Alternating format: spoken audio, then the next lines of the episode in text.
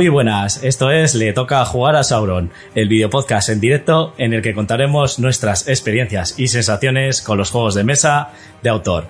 Yo soy Garci, el que descontrola todo esto, y hoy, para jugar el turno 4 de la temporada 3, 44 en el acumulado, están conmigo.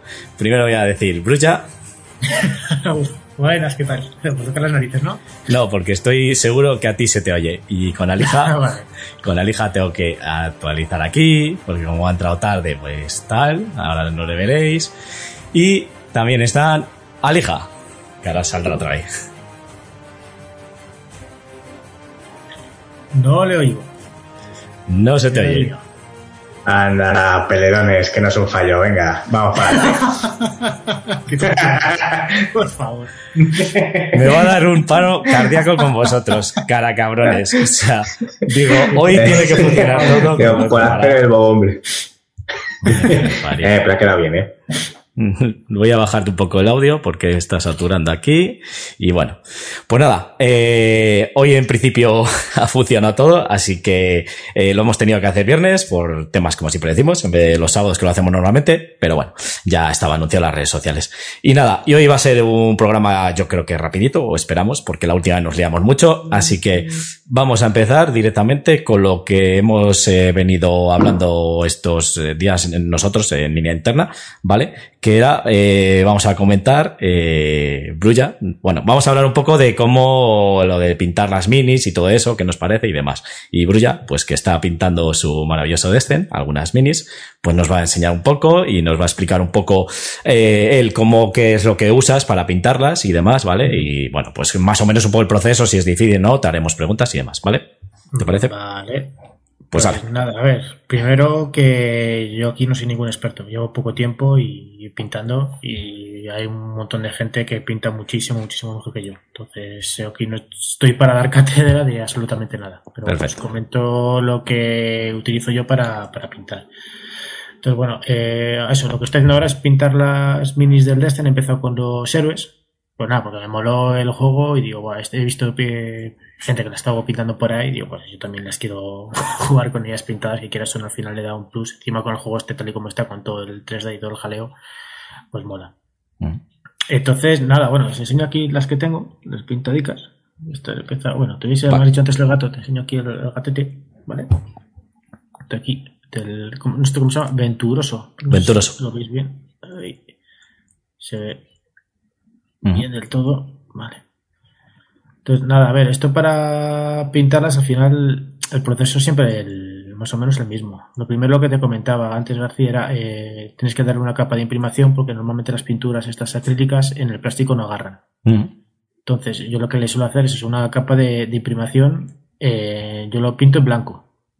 Esto luego hay gente que lo imprime, lo imprima en spray, hay gente que lo imprima con aerógrafo, con, con pincel.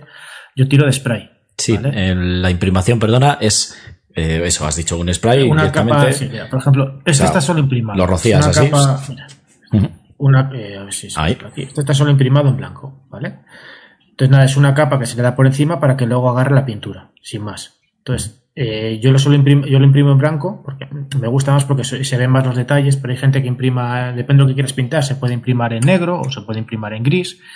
¿vale? Depende de lo que quieras conseguir. En blanco, los colores te quedan pues, más claros. Si lo imprimas en negro, la base es negra, pues los colores se acaban quedando en un tono un poquito más oscuros. Después, una vez que lo tienes imprimado, el siguiente paso es pintar lo que se suele llamar las bases, que es pintar pues el color en lo básico, por ejemplo, es el que he visto antes este, el gatete.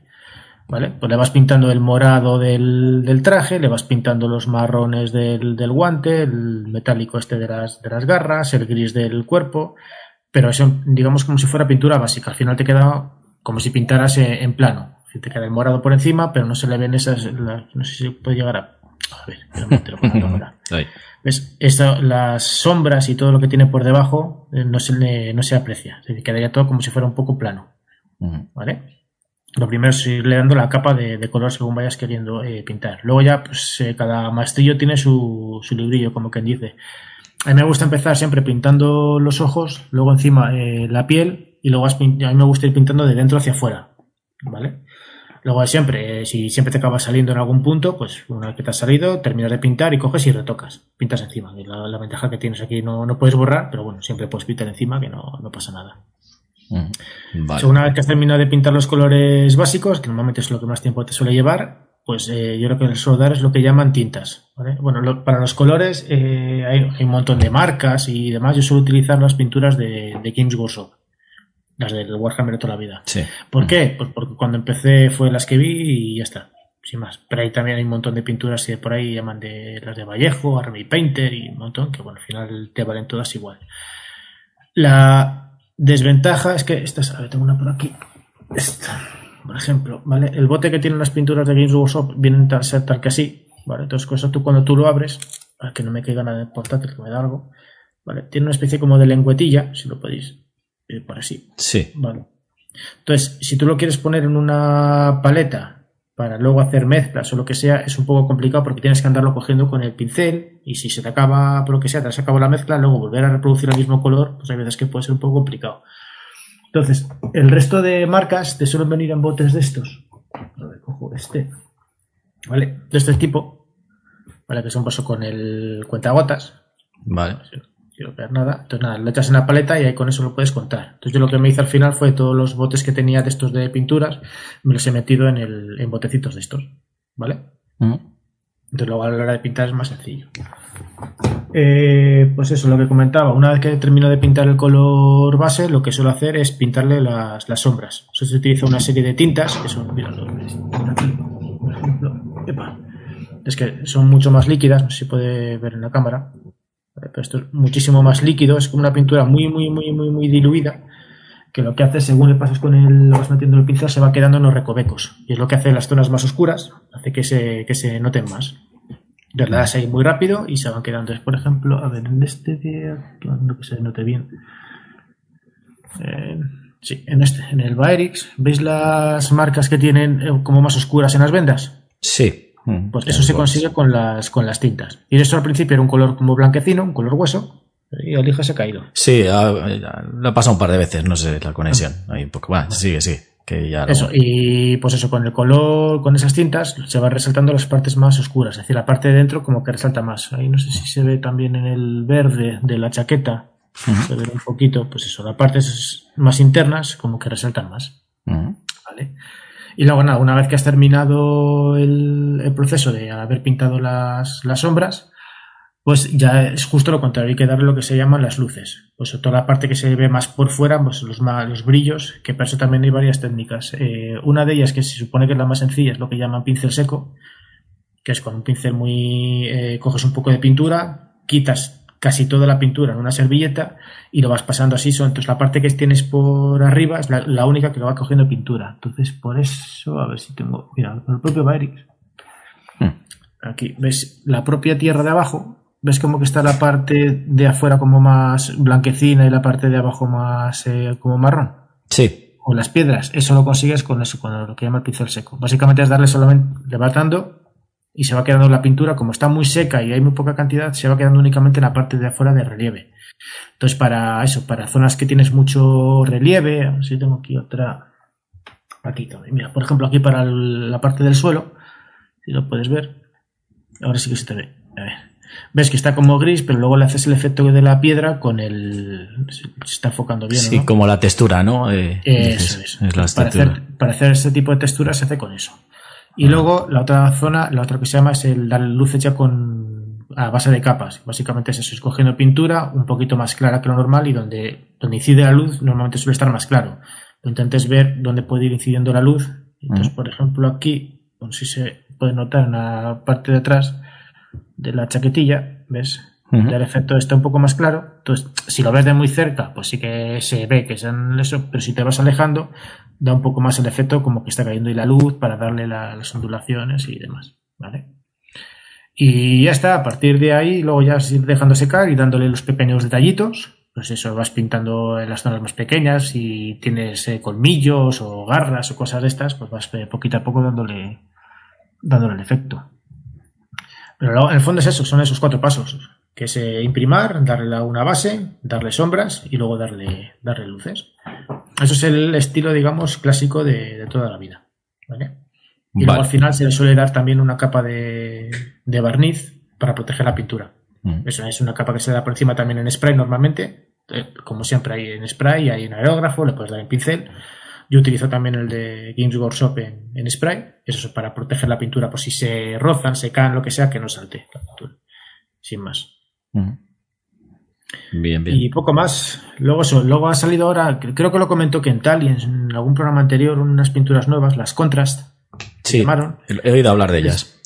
O sea, las he utilizado, bueno, las utilicé para pintar las minis de los monstruos del, ¿cómo se llama esta? Del Tainted Grey y las voy a utilizar ahora para pintar estas con las del Destin para pintar los, los monstruitos. Entonces, no, todavía no las he catado en condiciones. Eh, te digo, las compré el otro día, pues el típico set de rojo, azules, verdes, amarillos, el típico set básico de pinturas. Y las probaré para pintar los, los monstruos, que supone que pintas más rápido. No queda igual de bien, y no se acaba viendo el resultado, pero se supone que para hacer un, lo que llaman un speed painting de estos, un speed painting, eh, te vale y al menos no quedan grises, queda un poco resultona. Entonces eso ya os contaré. Eh, cuando termine el héroe que me falta, este el Sirius, o Sirus, ¿cómo es? Sirus. Sirus. Pues me pondré con las otras y os contaré, a ver qué tal van quedando. Muy bien, pues yo, a ver, eh, dudas, claro, evidentemente. Yo, por ejemplo, tengo, bueno, el pulso es muy malo. Entonces, eh, porque el mío. Sí, ah, ah, créeme. Bueno. Yo tengo un pulso de robar campanillas, se suele decir. Eh, entonces, em, claro, yo para pintar detalles pequeños y demás, es que a lo mejor con el pincel es muy fino el, eh, ¿cómo se llama? La, eh, la cerda, ¿no? Se llama. Apunta, pues depende del pincel que tengas. Yo tengo, mira, aquí, todos los pinceles que uso. ¿Vale? Entonces, dependiendo de lo que vayas a utilizar, pues tengo este, que es el pincel, digamos, más básico, ¿vale? Para pintar un poco de todo trapo, ver más o menos la punta. No pinta. no normal. este es tamaño 1, que llaman. Y el más chiquitín, para pintar los detalles, pues eso, el punto de los ojos, los dientes del, ¿cómo se llama este? Del Baerix y demás. Eh, tengo este que es un triple cero. Mira lo finito que es. Sí, casi no sé.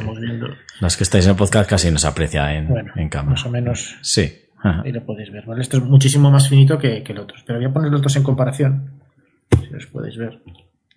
Vale. No sé si ahora. Sí. Hmm. Eh, sí, fíjate. Se nota la diferencia. Eso es. Sí, sí. Ahora sí que se ve. Es uno bastante. claro, tareas depende de lo que quieras hacer, pues tienes diferentes pinceles para, para conseguirlo. Vale. Y esto. Eh, luego, digo, lo que dices del pulso, pues al final es también cogerte truquillos. si quieres pintar y no moverte, normalmente lo que sueles hacer es coger la miniatura, apoyas la propia mano, ah, joder, que lo veo, la propia mano dentro del, espera, este aquí. Normalmente se suelen poner en este soporte. Yo tengo este soporte, son intercambiables, se vas quitando la cabeza, ¿vale? Y luego tú le pones, es ergonómico y con esto con el dedo va girando y te vas más o menos a... Ah, fíjate. Entonces tú te apoyas aquí con la mano y enseguida vas llegando a los sitios y no se mueve nada porque vas apoyado sobre el este, ¿vale? Y luego también, pues si ves que es algo también que tienes que estar muy concentrado, pues apoyas en la mesa, en el propio suelo para no moverte y ya vas poquito a poco. Eso ya vas, es, son truquillos que vas sacando con la, con la práctica. Pero te digo que yo, el pulso mío, que te lo diga Lija, que no es nada del otro mundo, al contrario. Tengo entendido que, bueno, aparte de sobre todo esto, a ver, es como todo, práctica, tienes que ir cogiendo práctica, ¿vale? Pintando miniaturas, pintas minis al principio que no te den mucha... Al principio, eh, cuando era joven, que teníamos un colega, ¿te acuerdas, Beto Jorge? Que pintaba... Jorge. Sí, ese, el vampiro. Que pintaba miniaturas del Señor de los Anillos y me quedaba flipado. pero ¿cómo coños puedes hacer esto? Y, pero nada, que al final, digo, es práctica. Yo para tema de artes, dibujos y eso, soy, que soy un negado. Sí, sí, en serio yo igual. Bueno. Por eso lo digo. Eh, negado perdido. Entonces al final, pues la primera miniatura que pintas, pues te queda un poco chufla, pero si luego vas cogiendo práctica, pues te van quedando mejor. Eh, lo único eso, evidentemente, para la gente que vaya a empezar nueva, bueno, lo primero, animaros a pintar, que si lo he conseguido yo, lo consigue todo el mundo. y consejo que digo por ahí siempre, nunca empieces pintando la miniatura que más te gusta, porque la vas a guarrar cómprate miniaturas de 3 euros que vengan por allá a cholón o de un juego que sepas que no vais a jugar mucho, que tengas repetida lo que sea y empiezas practicando por ahí. Pero no te pongas a pintar tu super miniatura super tocha cuando no, cuando no, para empezar, porque al final te la vas a cargar y te vas a desanimar. ¿Vale? Saludamos a Manolo Fernández que nos dice buenas. Es nuestro más fiel seguidor. Bueno, y, también eso tengo entendido que, claro, pues eh, lo que te decía, eh, gente pues que no tenemos mucha habilidad para pintar, los que la tengan pues supongo que fácil, pero los que no tengamos es sobre todo eso, eh, práctica y luego que requiere paciencia, o sea, tiempo. No es llegar y decir voy a pintar esto y lo tengo que pintar ya y de ya. O sea. No, al final, eso yo por cada miniatura me tiro unos 3-4 días. Eso es. Tranquilamente con mis ratos. Si es eso, te sientas, te vas poniendo y cuando te cansas lo dejas y vuelves. Mm. Como siempre, si al final te lo obligas, como es que tengo que pintarlas por cojones, al final lo acabas cogiendo tirria y no lo haces. Eso, eso, es. O sea, que es como una forma de, relajarte a tu manera, ¿vale? En vez de leer un libro o tal. Pues. De, hecho, te sirve cuando estás, tienes estrés y demás, como te. Yo menos me pasa a mí, que yo me omnibulo, me omnibilo, me quedo ahí en mi mundo, me quedo concentrado en, el, en la miniatura y pueden estar la tele sonando y llamándome que no me entero. Entonces, o sea, voy a cenar. También un poco de Deliberadamente, sí. Que te digo, te llaman ahí, Brulla a cenar, y de coña. Eh, la tercera. pasado, de, llamar, no, de llamar a la puerta y yo estoy empanado lo mío y no entrarme. y es el juego que estás esperando. eh, date cuenta, yo te estoy haciendo aquí preguntas más o menos bien tal y cual, y lo primero que te dice Alija, fíjate lo que es. O sea, este es el nivel, amigos.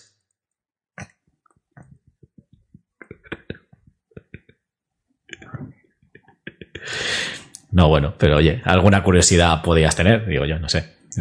La tuya es meterte con la gente y ya está. ¿De qué color son las nubes? ¿No? ¿Por qué huelen? ¿Cómo es? Ahora mismo grises. Sí, la verdad es que sí. No, bueno, pues es que a, a mí siempre me ha picado un poco ponerme, pero claro, es que es eso, es...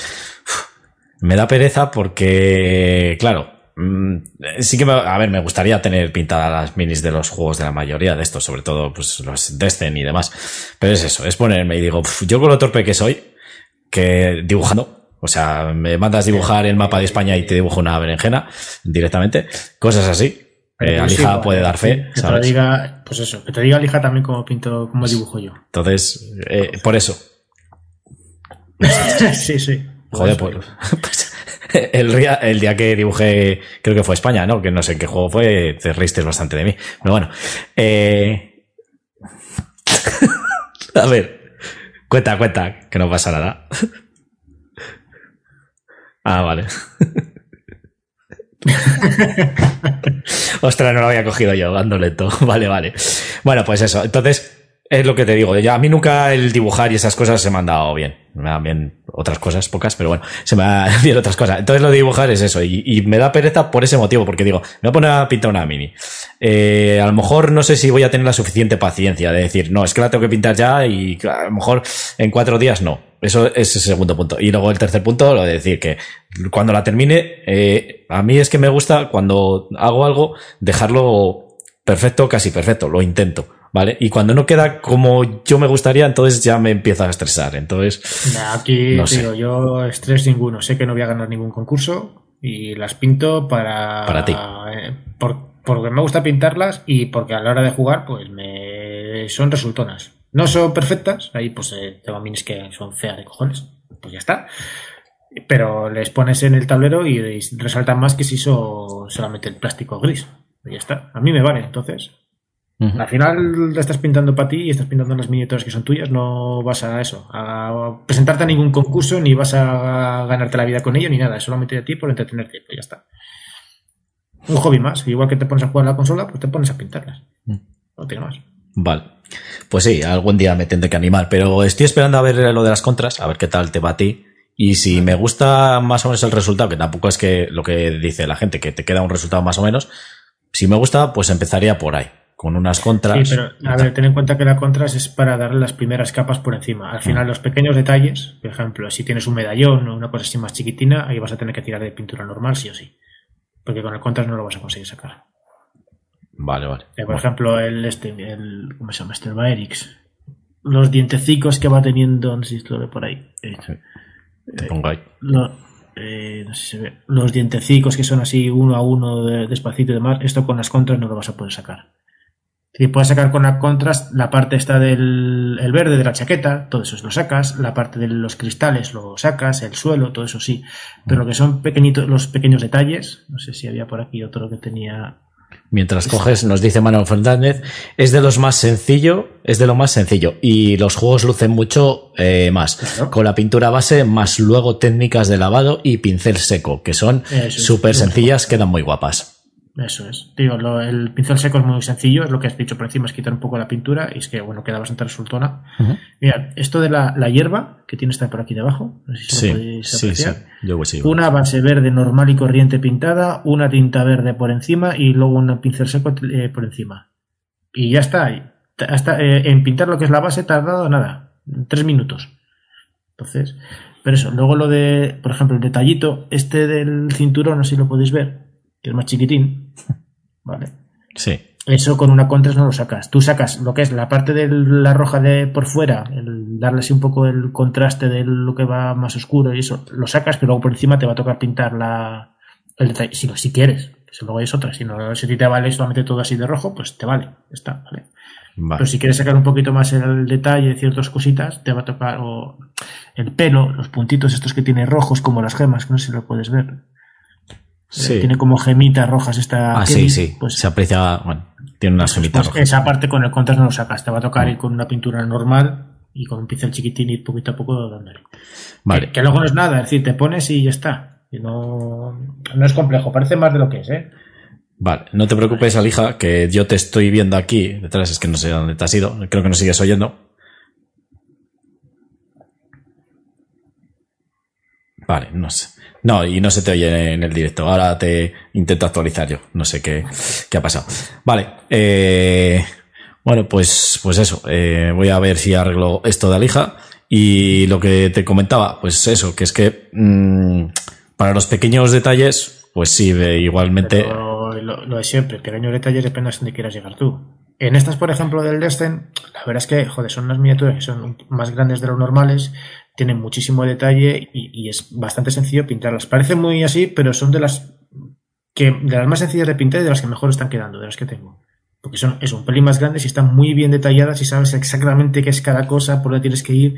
Tiene su relieve, que el propio pincel, si las cosas con relieve, pues te van más o menos guiando. Entonces estas son bastante sencillas de pintar. Vale. Entonces bueno.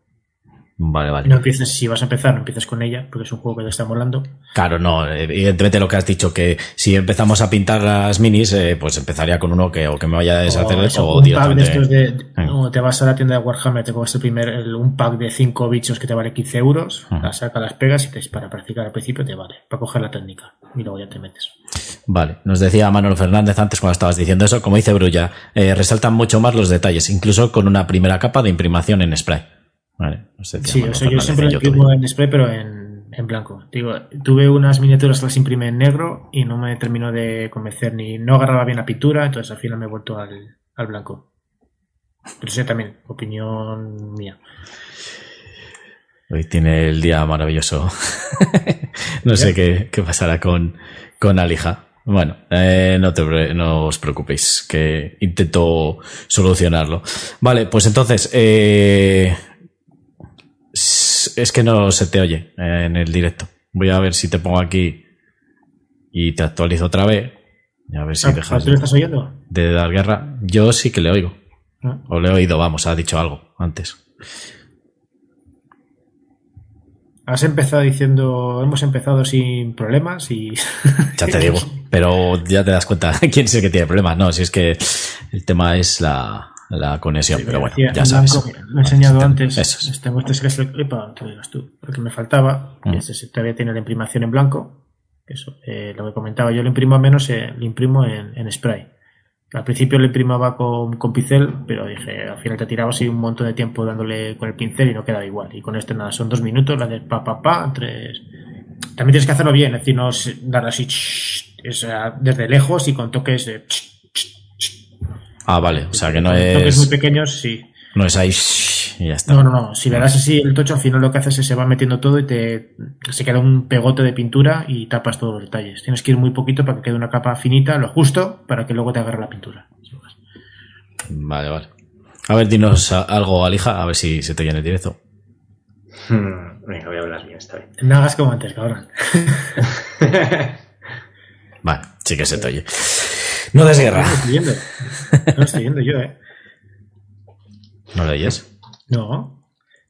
Ya, se me lleva yendo todo el día. No, no, no, no, no. Solo te iba a decir así. Solo a mí. Pues ahora sí que. Y además se lo oye en el directo. Pues vaya. es que. Madre mía. Vale, vale. Lo único que te puedo decir, Alija, es que, no sé, salte y vuelve a entrar, ¿vale? Eh, y ya a ver si con eso se soluciona. Vale.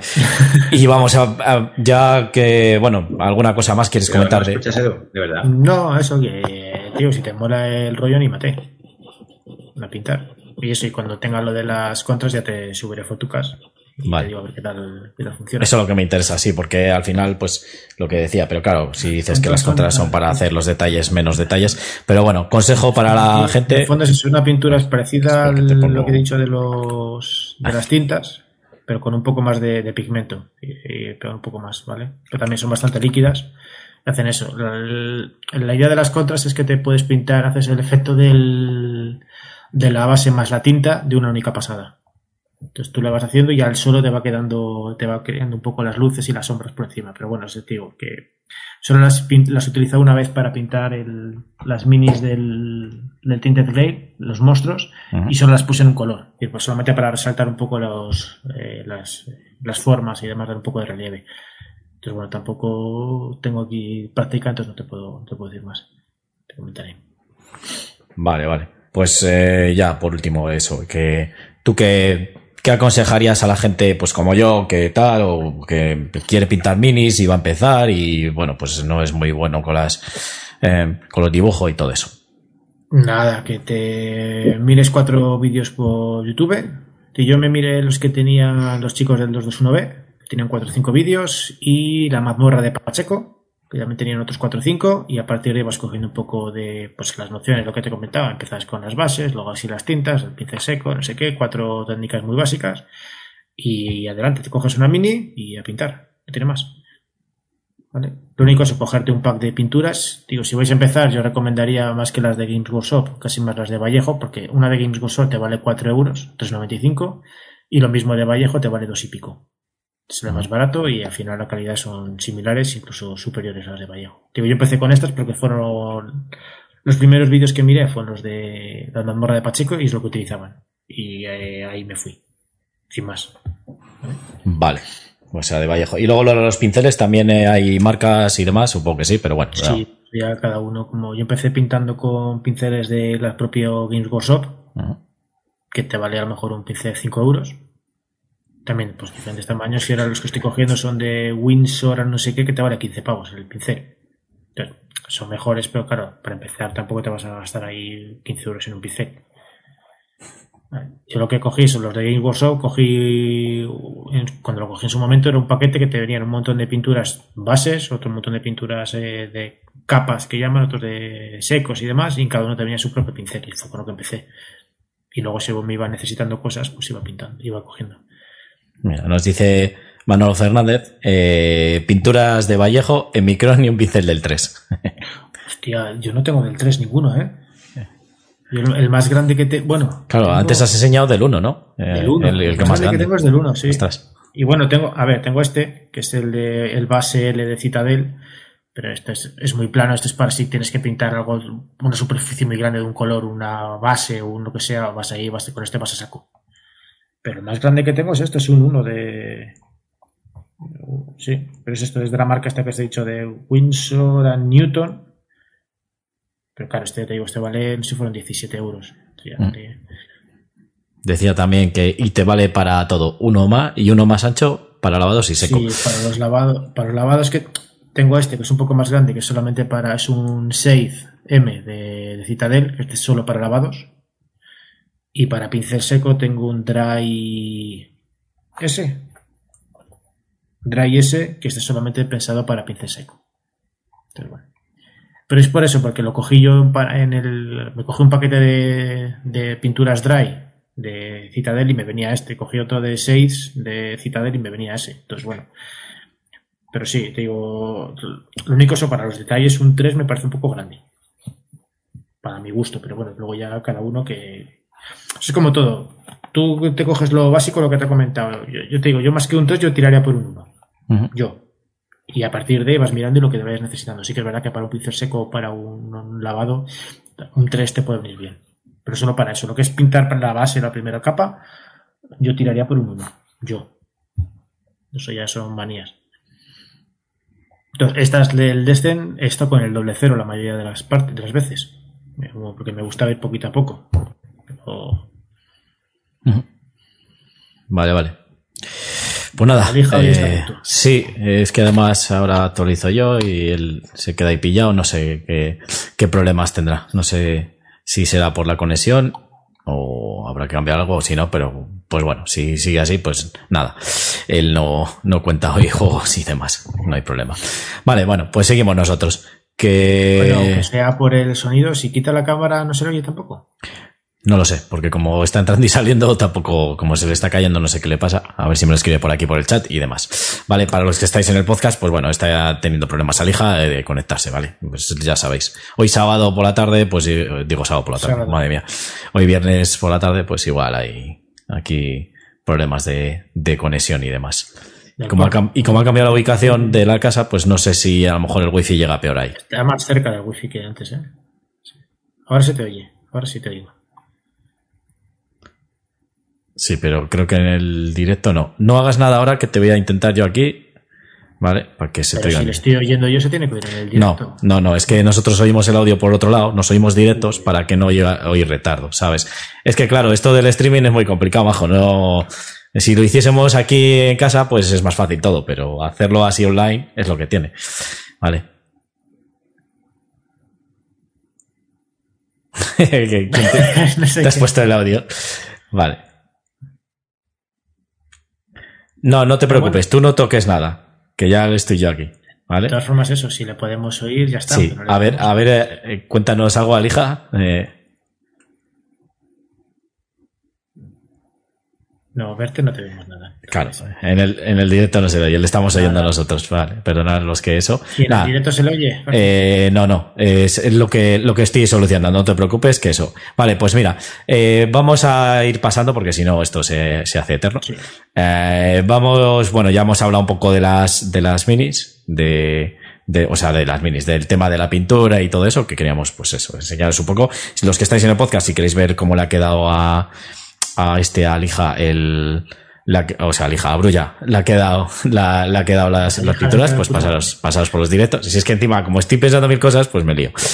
Eh, entonces, pues eso, pasaros por los directos, que subiré y demás, y, y, lo veis, ¿vale? Pero bueno, pues básicamente queríamos comentaros un poco de cómo es el tema este de, de la pintura, de, pues para gente como yo, que a lo mejor le cuesta un poco más el tema de pintar y todo eso, ¿vale? Y nada, pues vamos a pasar por lo que solemos hacer en todos los programas, de hablar de juegos y de algún juego que nos guste, que, que hayamos probado o que queramos hablar. Siempre, pues, eh, los juegos de mesa eh, de autor. Vale. Entonces, pues vamos a empezar por eh, Brulla, que me dijiste que ibas a hablar. Brulla. Sí, sí, sí, sí, sí. Sí, dime, que, que, no la apunté al final con todo el ah, joder, el Dungeon Light. Dungeon Lite. Vale, pues, pues dale, adelante. Para los de la Logse, como decía por ahí el... Sí, sí, a mí me lo tienes que decir para los de la Logse.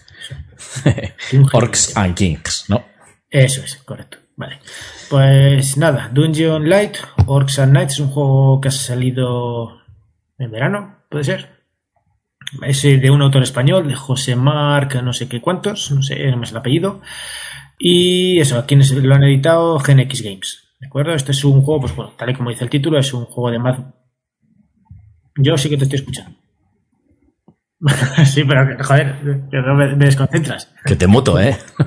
es que nos está hablando eh, Alija, no nos oís en el podcast, y nos está hablando Alija desde su sombra, que está en las sombras ahí metido. la ultratumba. El cara cabrón. Vale, pues nada, esto lo que decía, este es un juego de mazmorreo, como dice el propio nombre, pero en versión chiquita chiquita entre comillas, porque una partida de estas te puede durar hora y media tranquilamente y en mesa ocupa bastante. No tiene miniaturas, va todo con, con standees, o sea, con típicos cartón, eh, cartón troquelado, y eso hace que, bueno, el precio creo que está rondaba por los 25 o 30 euros. Entonces hace un juego que sea bastante Peso chiquito en cuanto a precio, lo que valía antiguamente una caja de estas, ¿vale? Entonces, ¿Qué va el juego? Pues lo típico, somos una serie de héroes que vamos a bajar a una mazmorra, tenemos que ir consiguiendo tesoros para al final matar al malo malote del, final del, juego. Si matamos al que estará en la última en la última habitación de la mazmorra. Si matamos al malo malote, pues ganamos la partida. Si en algún momento morimos todos, pues perdemos la partida. Típico juego de, de mazmorreo de, de esto, rollo de un Johnson Dragons de toda la vida. ¿Cómo va el juego? Pues cada uno tenemos eso, un héroe y tenemos una serie de cartas que van a indicar nuestra vida. Es un sistema que a mí personalmente me gusta bastante. Lo comparte junto con Gears of War o con el Fire Pincero. Entonces tú tienes, empiezas, si tienes 6 de vida, tu personaje máxima, pues vas a empezar con una mano de 6 cartas. Entonces, al principio del turno lo que vas a hacer es vas a, eh, robar como máximo dos cartas. ¿vale? Sin superar tu vida. Si tienes 6, si tienes 3 eh, en la mano, vas a, robar 2, te vas a quedar con 5. Si tienes 5 cartas, solamente vas a robar una porque nunca puedes exceder tu, vida. Si en esa carta en la que has jugado hay algún evento, ¿de acuerdo? Pues tienes que eh, mostrarlas y ejecutar esos eventos. Esos eventos suelen ser cosas malas, que normalmente suelen ser que van a aparecer más monstruos, ¿de acuerdo? Una vez que todo el mundo ha cogido sus cartas, va a jugar tantas acciones en el orden que queramos entre comillas, es decir, eh, va a jugar, por ejemplo, juego yo, en el siguiente turno juegas tú y después va a jugar Alija, pero en la siguiente ronda, pues puede empezar Alija, luego yo y luego tú, ¿de Lo que no puedes hacer es yo eh, hacer dos turnos, luego eh, dos, jugar dos cartas, luego vas tú, luego va Alija, luego vuelvo yo, no. En el momento que es el turno de un jugador, juega las cartas que él quiera. puede jugar todas las cartas que le dé la gana, teniendo en cuenta eso, que las cartas son la vida que tengas. Si luego más adelante va a venir un malo y te va a dar de joyas, pues no es lo mismo tener cinco en mano que tener una. Porque si en algún momento vamos a recibir daños, que eso, cuando recibimos, vamos a recibir un daño, lo que hace es descartarte de una carta también. Si no te quedan cartas, pues caes en, quedas eh, inconsciente. ¿De acuerdo? Pues tumbas tu tarjeta y ya no sigues jugando hasta que venga otro jugador y te reanime. Las cartas que podemos hacer, pues eh, se juegan pues eh, para lo básico de este tipo de juegos. Puedes descartar una carta para moverte hasta el movimiento de tu personaje. Puedes descartar una carta para hacer un ataque básico que puede ser o bien cuerpo a cuerpo o bien a distancia, o puedes descartar una carta también para, para reanimar a un aliado que esté en tu misma casilla que haya sido noqueado anteriormente, o puedes utilizarla para que eh, haya cartas que tienen su propio efecto. Pues eh, muévete 2 y eh, luego atacas con fuerza 3, por ejemplo. limitaciones, pues solamente te puedes mover, da igual que sea porque has jugado la acción de moverte o porque sea una carta de acción especial que sea moverte, solo te puedes mover una vez por turno y solo, te solo puedes atacar una vez por turno, da igual que sea a distancia o cuerpo a cuerpo. Eh, ¿Qué más? Esas son las limitaciones. Los ataques, lo de siempre. Tienes una serie de dados en función de tu ataque y el enemigo tira su defensa. Cada éxito del enemigo anula un éxito tuyo. Cada éxito que hagas tú le vas quitando uno de vida. Si le haces tanta vida como su vida máxima, le matas, lo eliminas y te llevas, eh, te llevas experiencia. Cada vez que consigues 10 de experiencia, recuperas tu energía, que son, bueno, una, no voy a entrar mucho en detalle, pero es un recurso que tienes para ir haciendo acciones especiales, y además consigues un equipo especial. Buscas en todas las cartas de equipo que tengas y eh, pues una armadura o una espada mejorada es la forma que tienes un poco como de subir de nivel, es consiguiendo equipo mejorado. ¿De acuerdo? Que también al principio tendrás que ir matando bichos, consiguiendo equipo para ir mejorándote de, eh, ir subiendo tus estadísticas, ¿vale? Y otra cosa que también puedes hacer durante el juego es ir encontrando cofres. Busca, llevas un cofre, lo intentas abrir y todo el mundo roba una carta de cofre, pues que suelen ser pues eh, pergaminos, hechizos, eh, nuevas armas, etcétera. Lo típico de este tipo de juegos, pero es un poco más, eh, más reducido. Y poco más tienes que hacer. Al final eso vas a ir sabiendo cuántas cartas vas a ir jugando, te vas a ir moviendo, vas a ir haciendo tus acciones. Y una vez que todos hayan jugado, se levanta una carta de malo, y dice qué enemigos van a moverse y cómo. ¿Vale? Pues habrá, hay enemigos básicos que se mueven en función de lo que vayan diciendo y hay enemigos de nivel un poco más alto que son eh, arañas, trolls y demás que pues, se van moviendo siempre y siempre intentan ir a, a zumbarte. Y ya está, poco más. Eh, el juego consiste en eso, en ir, eh, según vas entrando en la mazmorra, ir limpiando de la mazmorra de enemigos, eh, para ir consiguiendo experiencia. Al conseguir experiencia vas subiendo de nivel, vas consiguiendo equipamiento nuevo y al final, cuando llegas a la última habitación de la mazmorra, pues te aparecerá el malo malote de turno, que será lo típico, pues con un montón de vida, con un montón de resistencia, bla, bla, bla, bla, bla, bla. Y si le matas, pues ganas. Y poco más.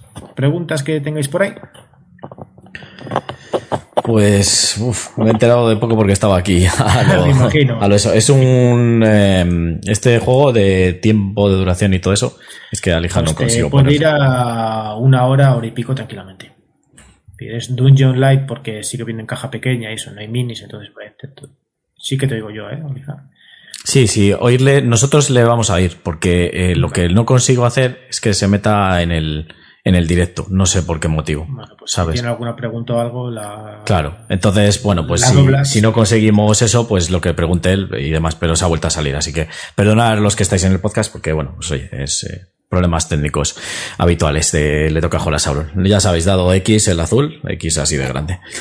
Hoy le toca a Lija. Eh, es que de este juego le he oído hablar en podcast y, claro, mm, la gente dice que he oído de todo un poco, que está bien, que está muy mal, que es una puta mierda. a ver, tiene sus cosas buenas y sus cosas malas. Y así que también entramos un poco por ahí. Eh, lo bueno que tiene es eso, que al final es una partida de un juego de mazmorreo eh, sin campaña y sin mierdas de estas varias y sin tener que echarte cuatro horas como si fuera una partida de un Destin 2, por ejemplo, o un Destin 1. Pero sí que capta muy bien el, todo ese espíritu de un juego de mazmorreo. ¿Vale? Pero lo único es al final te lo, te lo está reduciendo a una partida de un juego normal, entre comillas, ¿vale? Pues eso, una hora, hora y pico. Las cosas malas que tiene es que el reglamento está muy, muy, muy mal redactado. Te salen muchas dudas y tienes que estar eh, constantemente yendo a la BGG a buscar facts. Sí que es verdad que el autor suele estar bastante activo dentro de BGG y suele tener el típico hilo de facts que tú preguntas y al, a mí me ha tardado un par de días en un par de dudas que tenía, en un par de días, pero lo tienes resuelto. Entonces, bueno, ni tan malo. Y luego, un problema que puede tener es que al final eh, o controlas muy bien los enemigos que te van saliendo o se te puede hacer muy complicado porque puede haber un momento en el que tranquilamente puedas tener 8 o 9 enemigos en tu misma casilla y eso es imposible de, aguantar. Te viene una tromba de, de enemigos y al final es un poco pues complicado el, mantener esto a raya. Claro, antes ahora. Sí que está chulo. El sistema que tiene del, de eso, de la gestión de la mano de, cartas, eso es lo que decía que es tu vida, ¿vale?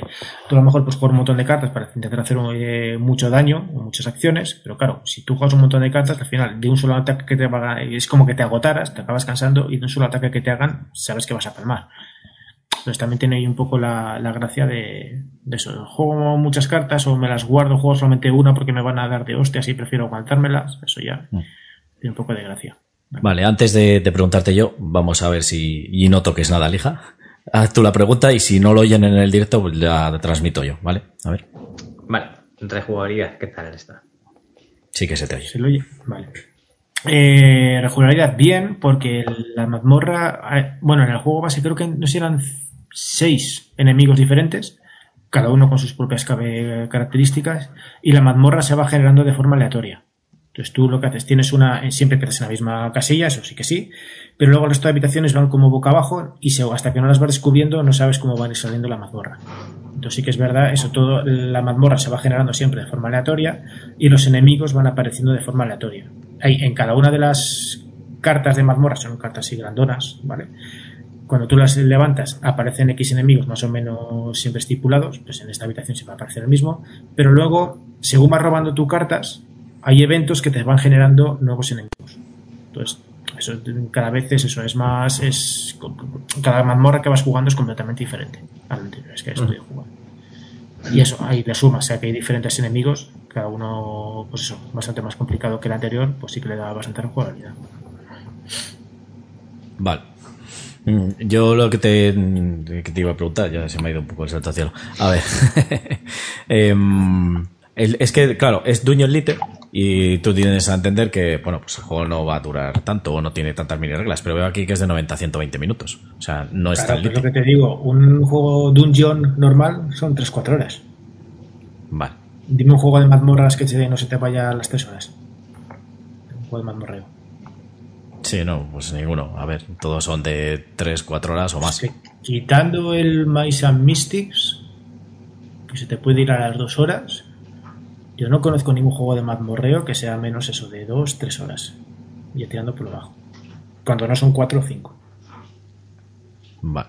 ¿Cuánto dura el, el Gloomhaven, el, el Lion? ¿Cuánto dura una partida? Pues dos horas y pico tranquilamente. O sea, cada, cada, cada mazmorra, cada misión, vamos, cada aventura, dos horas, has dicho. Y pico, sí. Y en solitario, claro. Eso jugando solo, claro, si ya juegas con más con cuatro jugadores en lo que vas discutiendo y eso se te va, se te suma. Pero claro, más jugadores en el, en el Gloomhaven, más acciones, más enemigos, más nivel. Sí, sí. El Jaws of the Lion estábamos hablando, o sea, las fauces del, del león, creo que se llama en, en castellano. Vale. Pues y luego eh, estoy viendo aquí pues, las imágenes y demás. Ya te digo que lo siento si a lo mejor lo has dicho, pero como estaba esto, eh, veo que son eh, troqueles de cartón las, los monstruos y todo eso. Eso, pues bien, ¿no? Porque al final así es más barato el juego. Porque qué precio. Juegas igual y eso, y lo que consigues que en vez de valerte 90 euros te valga 25 o 30, no sé por cuánto está. Creo que está alrededor de 20, eso, 30 euros con descuentos, 27, por ahí debe valer. Entonces, joder, al final tienes un juego de mazmorreo y funciona igual, que al final estás viendo el dibujito. Lo que me parece una chorrada, ya a lo mejor me meto en algo que no es políticamente correcto, tú tienes a un troquel y una carta para el guerrero y la guerrera, que son exactamente iguales, pero uno es un tío y una tía y tienes el enano y la enana, el mago y la maga y el pícaro y la pícara. Y tienes cuatro cartas y cuatro troqueles que diferentes para bueno, ocho cartas diferentes, ocho troqueles diferentes. Al final es como si tuvieras cuatro. Entonces, pues, coño, dos y dos. y la carta eh, vale, sirve por los dos lados. No, no, la carta no, tienes una carta diferente para cada uno de ellos. Sí, pero digo que normalmente haces, sabes, carta de masculino y femenino por un lado y por el otro. no, no, no, aquí, no, no, son dos cartas cada una de un, una para masculino y otra para femenino. Hmm. Y con sus dos troqueles y eso me parece personalmente bueno, Mientras me haya subido el precio por hacerlo. Claro. No creo, pero ya son cuatro troqueles más que la verdad es que si los dejas montados te va un poco comprimido. Pues te quitas esos cuatro, pues te hacen un favor. Es que el rollo es ese. Jugar con dos guerreros. ¿Eh? Así puedes jugar con dos guerreros. No, no te dejan. ¿Eh? Es que es eso, también. Cada tipo, si sois cuatro jugadores, solo podéis jugar cada uno con un con un tipo diferente, no se puede repetir. Ah, vale. O sea, cada tipo diferente de héroe, o sea, de guerrero, pícaro y tal. Vale. Si, si es lo que dices tú, a mí también personalmente me parece una chorrada. Es lo que dices tú, pues podrían haber hecho el guerrero, la pícara eh, o la maga y tal. O sea, dos masculinos y dos femeninos para el tema de. ¿Qué más da? ¿Eh? Que eso es lo que dices tú. Eh, le haces un poco así, pues eso, el guerrero y el mago y la enana y la arquera, la EFA. Pues ya está. O al revés, que es que me da igual. Eso mismo. Si es que al final. Al final estás metiendo ahí componentes a lo, a lo bobo. Correcto. O gastas ese, espacio que tienes en el trocker para meter un monstruo diferente nuevo, por ejemplo. Pues bueno. Ah, bueno, una cosa que no he comentado, que es, eh, para mí es un fallo garrafal de, diseño, es eh, tú los malos, los tres, eh, hay tres malos, tres tipos de, enemigos básicos y tres avanzados. Los básicos, los goblins, los orcos y los bestiorcos, que se llaman, cada uno se actúan de forma diferente. Pues unos se, eh, se intentan alejar para atacar a distancia, otros van a contra ti, otros hacen no sé qué. Y ese comportamiento está en el manual, pero no está en la carta si tú tienes que tú, tú, tienes una carta para saber las estadísticas de un goblin, por ejemplo, pues sabes que tiene 3 de vida, que ataca a distanciados, que tiene con fuerza 4, lo que sea. Pero ese comportamiento de que saber que el goblin se tiene que alejar mientras que el orco se va a ir a por ti a buscarte, eso está en el manual, no está en la carta. Y yo creo que eso, joder, lo suyo es que tú te saques en la propia carta del, del goblin y tengas toda la información, no que tengas parte en la carta y parte te tengas que ir al manual a buscarlo. Entonces, personalmente me parece un fallo de diseño gordo. Lo han debido hacer así porque todas las cartas son pequeñas, son de tipo mini euro, no son eh, cartas grandes. Vale, entonces, al meter ahí pequeño, pues a lo mejor te queda sin espacio. Pero lo suyo hubiera sido, si tienes toda la información de un enemigo o, de un, del, o del, del héroe, meterla toda ahí, coño. Claro. No vayas a cachos. Sí, y haberla hecho un poco más grande. Pero claro, a lo mejor lo que dices, como lo han querido hacer tan comprimido, eh, lo han reducido de espacio y han hecho las cartas más pequeñas, entonces por no meter ahí pues el texto para que no quede pues tan tienes dos cartas, dos cartas por cada monstruo. Mira, me quitas las cuatro cartas que me sobran y me metes las cuatro del otro. Eso es lo que te iba a decir, que tenías que haber puesto pues eh, ya está, dos chicos y dos chicas, para que no haya jaleos y tal. Y luego, pues eso, eh, dos guerreros, o sea, la carta del guerrero, la principal, tal, y luego las estadísticas del guerrero, las... eso. es. Ya está. Eso hubiese sido mejor, pero bueno, es que es verdad que a veces estos diseños que hacen, eh, no sé, la verdad que no lo entiendo, pero bueno, es cada uno hace con lo que con sus juegos lo que lo que quiere. No lo acabo de entender, pero bueno. vale. que luego el juego este se ha debido vender bien, está agotado en todos lados. Sí. Y que no sé si hicieron una tirada muy muy pequeña, pero la verdad es que se, se agotó enseguida. Yo es que ya te digo, he oído cosas buenas y cosas muy malas. O sea, es que no hay término medio de, va, está normal, no. Eh, te digo, en mi opinión es un juego que está bien, pero ni inventa nada nuevo, ni es eh, una super maravilla, ni un imprescindible. No. Pero el juego está bien y para echarte una partida, eso, te apetece echarte un juego de estos de mazmorras, a mí al menos me gustan. Rollo típico dragones y mazmorras y no quieres echarte eso, cuatro horas, lo sacas, juegas y después lo quitas y te echas un era y tan a gusto. Mm. Por ejemplo. O una Play. O lo que sea, no sé. ¿Cómo me sonría hija cuando digo Play? Gracias que no la toco. la Play dices, ¿no? Sí. bueno, no, el otro día que estoy jugando con Brulla, de verdad. Ah, joder, me, me, he quedado flipado. Digo, no, el otro día digo, uy, madre, ¿qué va a decir? Nada, eh, basta. Bueno, pues nada, eh, lo mejor y lo peor de, es lo que comentaba, a lo mejor el precio, que es así muy contenido y que tienes toda la experiencia que tienes un juego de estos de mazmorreo, en plan 30 euros no llega y en tiempo, dentro que cabe, entre comillas, reducido. Lo peor es el manual, que está muy mal, muy mal redactado y esos pequeños fallos de diseño, como que eso que hemos dicho, de que tienes parte de la información en una carta, parte de la información está en, un, en el manual, tienes que andarlo buscando y además que eso, como está tan mal organizado desde mi punto de vista, luego cuesta un poco buscar encontrar las cosas. Vale. Pues nada, antes de que decir las cosas de este, o sea, las especificaciones o el texto de aquí de Dungeon Lite, eh, pone Dungeon Lite Orcs and Kings, o sea, bueno, orcos y caballeros. Eso es. Eh, ¿Eso qué significa? ¿Que es esta versión que van a salir expansiones o que había otra versión antes? Vale, pues si no lo sabes, pues ya está. que hubiera una versión antes, no que sea este el primero y que lo iban a sacar más, no lo sé. Pregúntale aquí al. De hecho, estoy viendo aquí en la BGG que es eh, Versions y solo está la Spanish Edition. O sea, ya está. Que es de GNX. Vale, pues nada, pues hasta aquí Dungeon Lite. Eh, a esta moda de poner los. Eh, bueno, es que ahora hacen al contrario, los de Marvel. Ponen los títulos en castellano, los, los héroes, tal. Y ahora estos lo ponen en inglés y en teoría es española la el autor, vamos, la editorial. Vale, pues eh, Orcos y Caballeros. Eh, un juego de que va de 1 a 4 jugadores. La comunidad dice de 1 a 3, mejor 1 o 2. Eh, de 90 a 120 minutos. No es un juego corto, como, como bien ha dicho. Es más corto que cualquier mazmorreo, pero bueno, que no es un juego corto. Eh, de 14 años en adelante, la comunidad dice de 10 en adelante, y un peso de 2,5. O sea, como decía Brulla, pues es un juego que es para prácticamente todos los públicos, que no.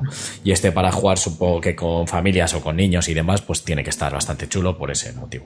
Porque no es. Sí, además las ilustraciones que tienen son, son así un poco rollo animación americana de los 80, rollo He-Man, ese tipo de, de dibujos que a mí personalmente me gusta. Vale. Pues nada, eh, vamos a pasar al siguiente juego. Y como ahora parece que le va todo bien a Lija, sí, sí, que, lo haga Lija corriendo. Lija habla y ya te vas a donde te dé la gana. Tomar por el culo. Pero... Vale, lo dicho. ¿Tú, de cuál vas a hablar? Eh, yo sé que creo que vas a hablar de Trickerion, ¿no? O, no. Yo no voy a hablar de Trickerion, por si quieres hablar tú de él. Yo voy a hablar del que está jugando esta semana. Que lo sabíamos. Luego cuando echemos otra que quiero probarle más. Así que voy a hablar de micro macro. Vale, perfecto. Pues lo voy poniendo aquí y vete hablando. Vale, pues eh, micro, macro, micro, macro, ¿vale? Es un juego de, deducción. Eh, componentes muy sencillitos. Eh, lo que te viene en la caja es un mapa enorme. Cuando digo enorme es enorme. pues no sé, en la mesa de Jorge, para que veáis, tiene una mesa de estas de juego. La grande entra justo. bueno, en casa de García tuvimos que, no sé, tirar media mesa para poder meterlo. Entonces, eh, viene el mapa y eh, creo que yo tengo la expansión, ¿vale? Porque la, en la caja básica estaba, estaba agotada. Pero es autojugable, ¿no? Entonces, bueno. ¿eh? Es autojugable la expansión, ¿verdad? Sí, sí, sí, sí. O sea, son otros casos. si no me equivoco, son 16 nuevos casos en el que viene el introductorio y tienes hasta, hasta casos de nivel 5. Y la forma de jugar es bastante sencillita. la primera carta, pues te cuenta eh, un hecho, ¿vale? Para que empieces a buscar.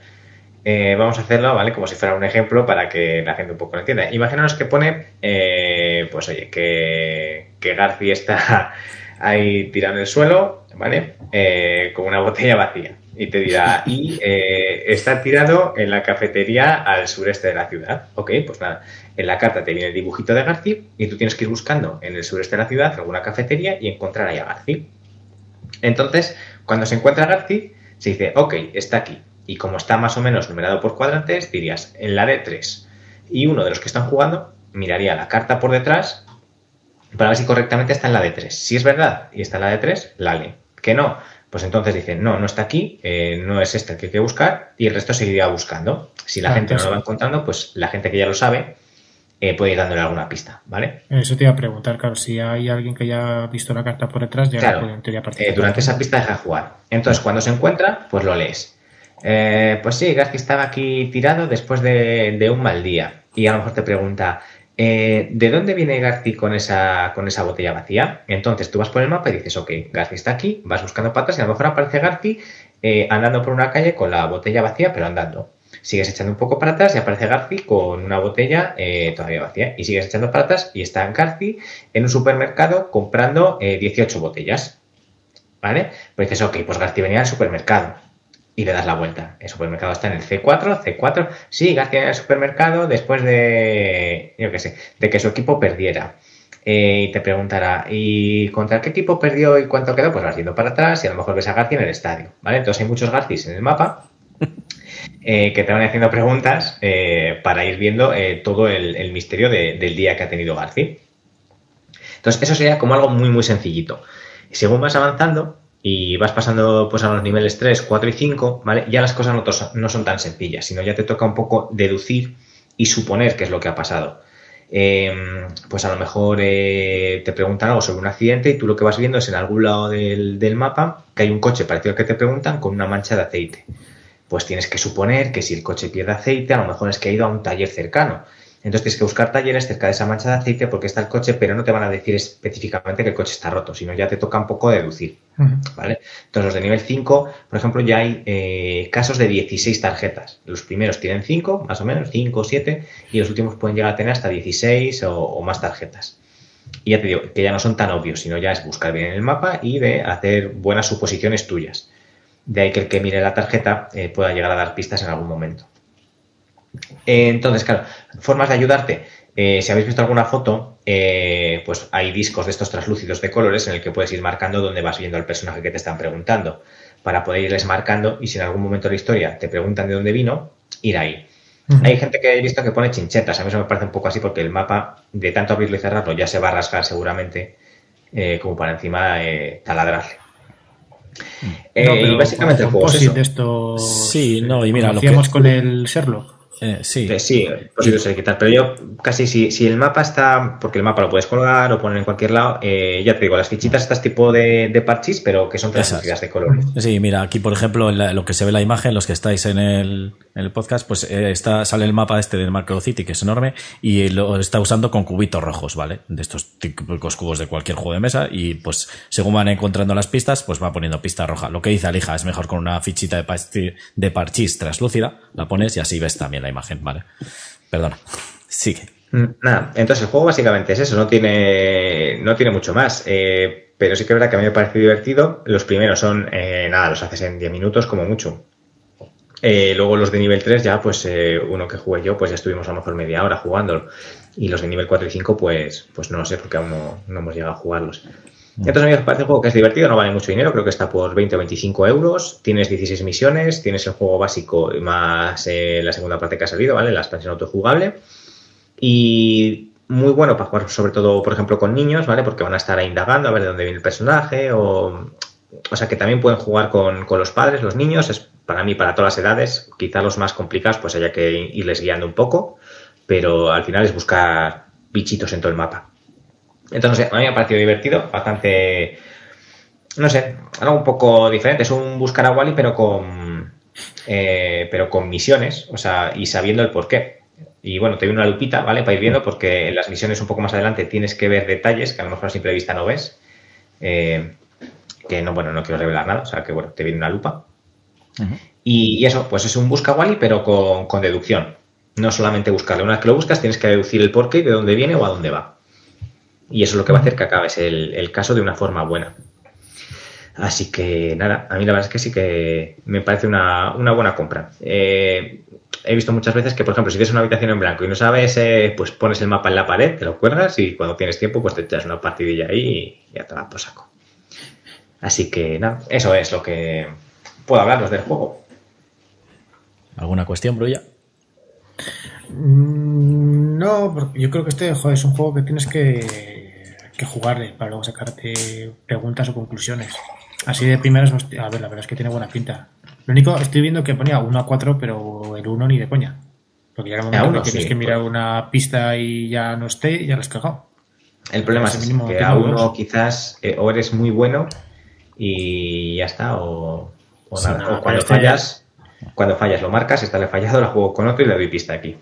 Sería lo este único que es, rollo como el Sherlock, en plan que recomiendas echártelo así, en plan tranquilo, quedas con los amigos, te vas tomando el café, te echas un caso y luego ya te pones a jugar algo un poco más serio, por ejemplo. Sí, si juegas a la hora del café para lo que te toman las pastas, pues vas buscando aquí algo ahí, ¿no? bueno, lo que pasa, a ver, es un juego un poco más eh, de estar de pie. Tienes que dar vueltas al mapa, buscar por todos lados, entonces no vas a estar sentado y buscando, sino al final es busca esto y dime por qué pasa esto. Entonces te tienes que levantar y buscar en el mapa. Son eh, figuritas muy pequeñas, vas a estar con la lupa, entonces no puedes estar sentado. Eh, no es como el ser lo que lees el periódico, eh, debates entre todos y vas buscando las pistas y no hace falta levantarse porque tienes tu, periódico en la mano.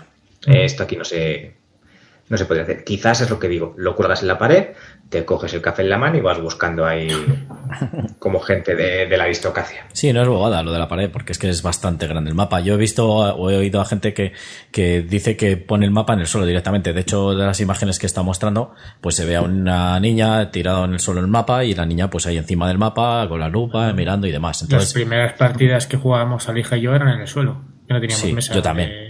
O sea, el Arcan Horror jugando al suelo. Es más, yo. Eh, todo, casi, sí, sí. Al principio de esto de la afición de juegos de mesa, que ya es de hace bastante tiempo, eran los juegos más antiguos, nosotros quedábamos en. Pues a lo mejor íbamos a los portales de algunos amigos que eran un poco más grandes, la parte de fuera, mm. cuando hacía frío nos metíamos dentro, y tenía como una especie de descansillo, por así decirlo, un portal, ¿vale? lo de afuera, que era bastante grande, y jugábamos ahí en el suelo.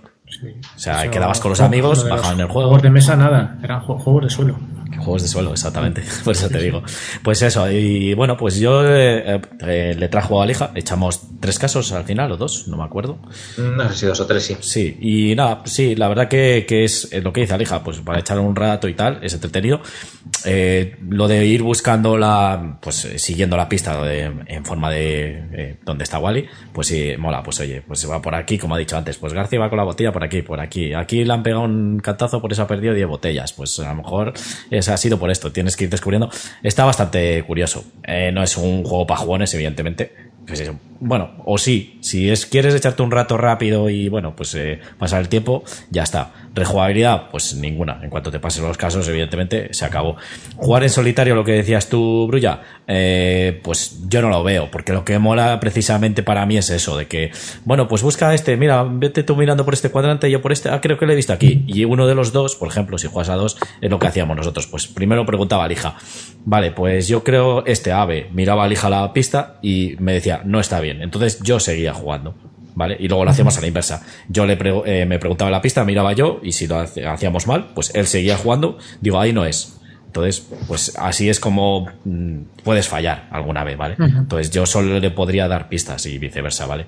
Entonces, eh, para jugar a uno solo, pues no, eh, no, no molaría el juego. Mola más. Este para, por ejemplo, para jugar con, con Chris, pues estaría bien, ¿sabes? Te, os ponéis los dos ahí y pues echáis unas partidas rápidas y te digo yo que le va a gustar, ¿eh? este le hemos pensado jugarle con Laurita y bueno, pues al final va a estar va a estar bien. Lo que pasa que ya he visto que se ha hecho más casos, así que me parece a mí que ya no, puedo, ya no podemos jugar. Nada, pero me he hecho un par más, ¿eh? No te creas, si es que tiene 16. Eh, pues justo ese mismo día que fui luego donde Jorge a jugar, mm, ah, sí. Eh, pues echamos ahí, después del Alquimistas, echamos uno de esos. No, antes, antes del Alquimistas. ¿Ves? Para, para ir metiendo al Alquimistas, que es totalmente quema cerebros. Pues bueno, no sé, a mí, a mí sí que me gustó, vale. Eh, es de estos que le juegas y ya, pues o le vendes o se le regalas a alguien y ya está. No tiene más. Y lo que dice a, Alija, sí que es verdad que el mapa hay que tener un poco cuidado porque entre doblarle, desdoblarle, no sé qué, pues claro, las dobleces se van abriendo, si le manchas y demás. Como si pues fuera un prospecto de medicamento, ¿no? Sí. Luego no le puedes volver a doblar otra vez igual. Esto es como lo típico de tiene unos 50 doblados o 100 doblados. A partir de ahí, olvídate del juego porque ya se va quitando las imágenes y todo. Será algo así. Pues nada, si no vais a preguntar nada más, lo mejor y lo peor, Alija.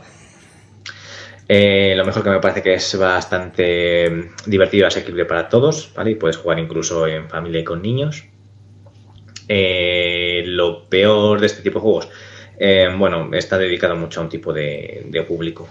o sea, te tiene que gustar este tipo de juegos de deducción, igual que serlo, que Bueno, este, no, o sea, es. ¿eh? Que decías de un tipo de público, este no fue el juego del año del año pasado. Bueno, el. no estuvo nominado o le dieron algún premio. Mm, creo que solo estuvo pero, Pero sí, este tipo es, pues es como el Sherlock o igual que tengo yo el, Watson Hall, pues son juegos que, que, bueno, te tiene que gustar ese tipo. No es un juego de mesa que, bueno, te puede gustar más o menos los euros, y, pero puedes jugar a lo mejor un Daño Pets o una, ¿sabes? Una cosa esta, si te gusta el juego, este no, este es, no, si eres solamente un euro no te va a gustar, no es una Meritrash, no es un filler. Bueno, pues tiene un público un poco más, más reducido, pero es verdad que se lo puedes sacar a, a todo tipo de gente no jugona. Que o sea, tiene esa contrapartida. Los jugones que eso le gustan los juegos, no le, los juegos duros, a lo mejor no le llama la atención. La gente que no es muy de jugar, como es algo diferente y solamente tiene que buscar, a lo mejor sí que se lo puede sacar. Pues muy bien. Pues hasta aquí eh, micro macro. Eh, Crime City. Bueno, eh, tú tienes el Crime City y creo que la expansión, has dicho.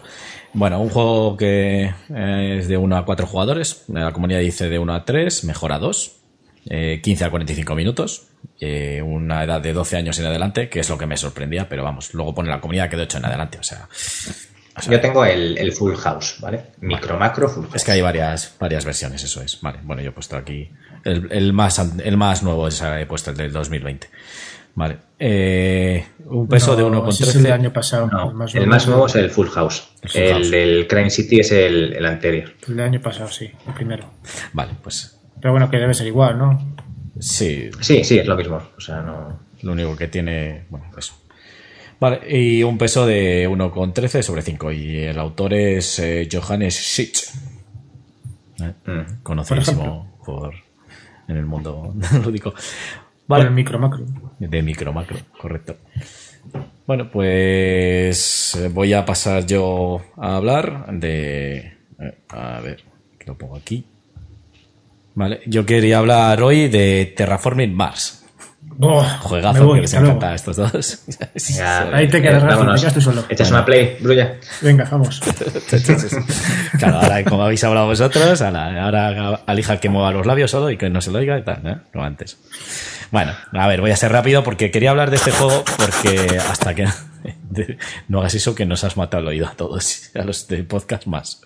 No jodas, pero si... Sí, se ha... Quito la cámara. ¿Está pillando el sonido por aquí? Pues sí. Hostia, ¿en serio? No sé, bueno, no toques nada. No, no, no, no. En teoría el sonido está saliendo, saliendo por aquí. Ya, bueno, pero vamos a ver, es que el móvil o la tablet, si dais en el propio móvil y tablet, seguro que el sonido se filtra a través de lo que sea. ¿Sabes? O sea, no, no toques nada, por si acaso.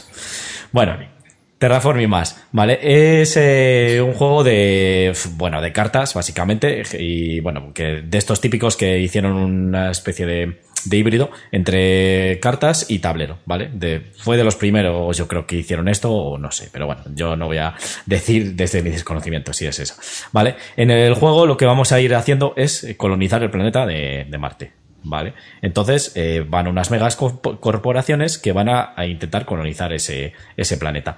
Eh, el objetivo del juego es conseguir más puntos de, de, victoria, que se llaman, pues creo que son puntos de victoria o puntos de gloria, no me acuerdo, ¿vale? Entonces, eh, claro, ser al final la mejor corporación que consigue eh, pues terraformar Marte, ¿vale? Eh, los objetivos, eh, bueno, pues se puede jugar en solitario, que hay un modo en solitario en el propio juego y pues va de 1 a 5, si no me equivoco, ¿vale? Si juegas en solitario, Garci, hay un modo en ABGG que es bastante mejor que el... Ese es el que iba a hablar, porque estoy jugando a ese modo solitario, porque está bastante mejor, porque el modo solitario que viene en el juego al final sí que es verdad que tienes que hacer el mismo objetivo, pero es como, bueno, consigue la mayor puntuación, pero no, no del todo, ¿vale? Bueno, pues eso. Entonces, el objetivo del juego para que finalice la partida es eh, conseguir uno, eh, o sea, conseguir los tres eh, componentes o desarrollar los tres componentes que para terraformar Marte, que es en uno es el oxígeno, llevarle al nivel 14, creo que es, si, no veo mal, a nivel 14, luego llevar la temperatura a más 4 o a más 8 grados, ¿vale?